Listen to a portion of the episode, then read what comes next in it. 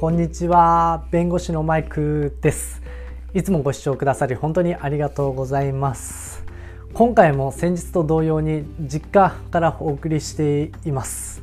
さて今回はですね弁護士にまつわる雑談めいたことトリビアめいたことを話そうかと思います。いつもと毛色の違ったざっくばらんな動画になると思いますので肩の力を抜いてですね聞いてもらえばもらえればと思います。弁護士にまつわる雑談めいたこととは何かというと弁護士の英訳英語で弁護士を何というかあについてです。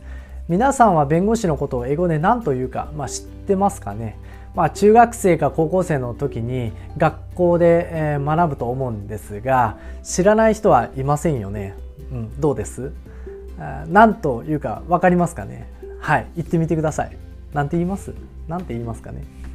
えー、今ロイヤーと答えた人はこれ不正解です。ブブーです、えー、高校生の頃に私も弁護士を英語ではロイヤーというと言うんだと学んだ覚えがあります。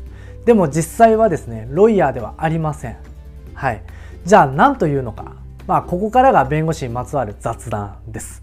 はい。実はですね英語で弁護士の表記の仕方は3通りあります。まあ厳密に言うと4通りなんですけど、ひとまず3通りあるというふうにお伝えしておきます。その3つは何かというとですね、ソリシタ、ソリシタ、バリスタ、アトニー。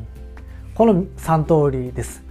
これらとロイヤーはどう違うのかは後ほど説明するとしてまずはこの3つの表記のそれぞれの違いについて解説しようと思いますまず solicitor と barrister は United Kingdom いわゆるイギリスで使用されている呼び方です。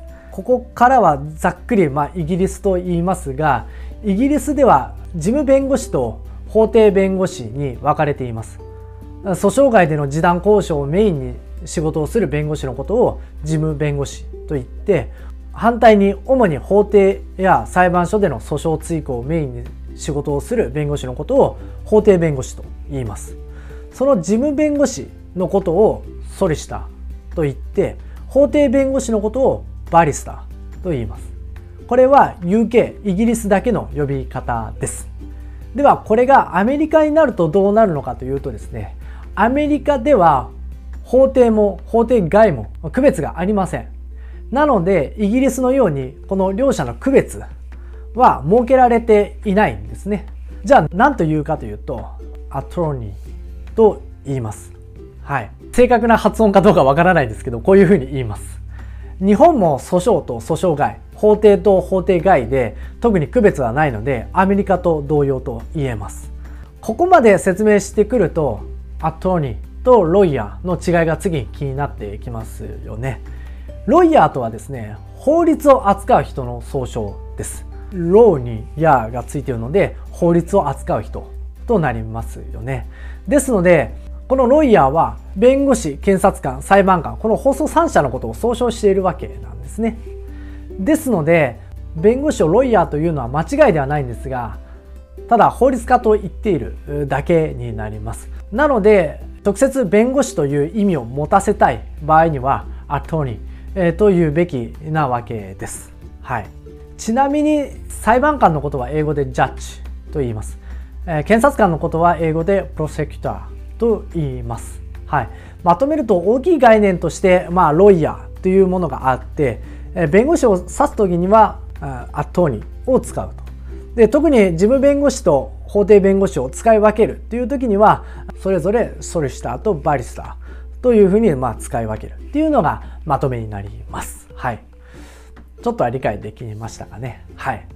えー、さらにちょっとニッチな話になるんですけれども、裁判官、検察官、弁護士を省略するときによくロースクールだとか司法研修所、あと実務でも使うんですけれども、裁判官のことを J、検察官のことを P、弁護士のことを B、AB の B ですね、と省略して書きます。これらは、まあ、裁判官はジャッジの頭文字の J、で、検察官はプロセクターの P、頭文字 P で弁護士をバーの頭文字を取って B と省略して使っているわけです。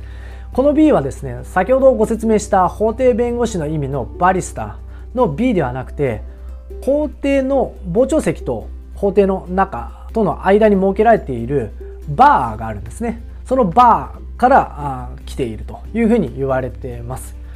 ちなみに訳が分かってない人はですね弁護士のローマ字表記の B だと言いますがこれは全く違います。これは面白い話で全く違いますね。はい。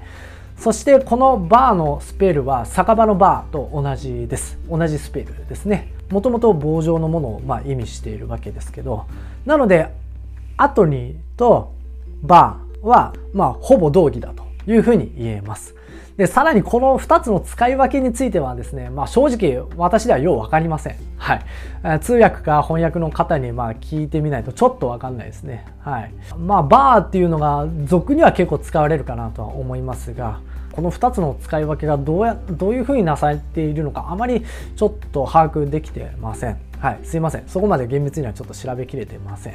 はい。まあ、今回はこの辺りにしてしておきましょうかね。ちょっと頭を使わせてしまいましたかね。すいません。えー、それでは、ここまでにしておきますね。はい。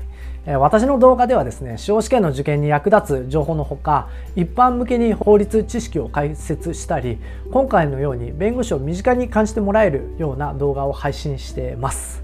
えー、動画が良かったという方は、ぜひ、えチャンネル登録ももらえると嬉しいです。ではここまでご視聴くださりありがとうございました。また別の動画でお会いしましょう。さよなら。ちょっと逆光な感じで暗くなってしまってすいませんでした。はい。またあの自分の家に戻ったらですね、まあ、グリーンバックで撮影できるのでもう少し見やすくなるかなと思います。それじゃあ今回はここまでにします。またお会いしましょう。さよなら。